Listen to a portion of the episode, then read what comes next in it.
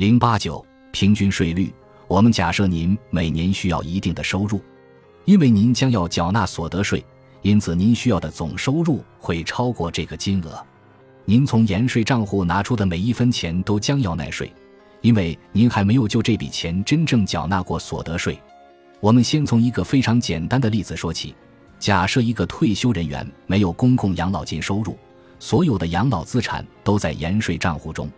如果他适用百分之二十的平均所得税税率，那么当他从自己的养老资产中取出五万美元时，拿到手的可支配收入就只剩下四万美元，其余部分由政府以税收形式征收，剩下的四万美元他可以直接用于消费。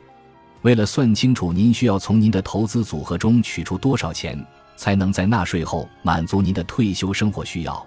您需要做的第一件事是估计您的平均税率。这一平均税率可以大致衡量年收入中缴纳税收的比例。这与您任何一年实际申报的纳税金额无关，而是告诉您您的预期纳税额占收入的比例。如何计算平均税率？您只需要将纳税额除以总收入。在刚才的案例中，我们知道纳税额为一万美元。并且我们知道总收入为五万美元，则平均税率为百分之二十，即十五等于零点二。一旦知道您的平均税率，就可以计算出每年需要从投资组合中取出的钱。您可以将公共养老金和其他以年金化的收入考虑在内，分分秒秒就可以完成计算。所以，如果没有其他收入，您需要从您的投资组合中取出多少钱？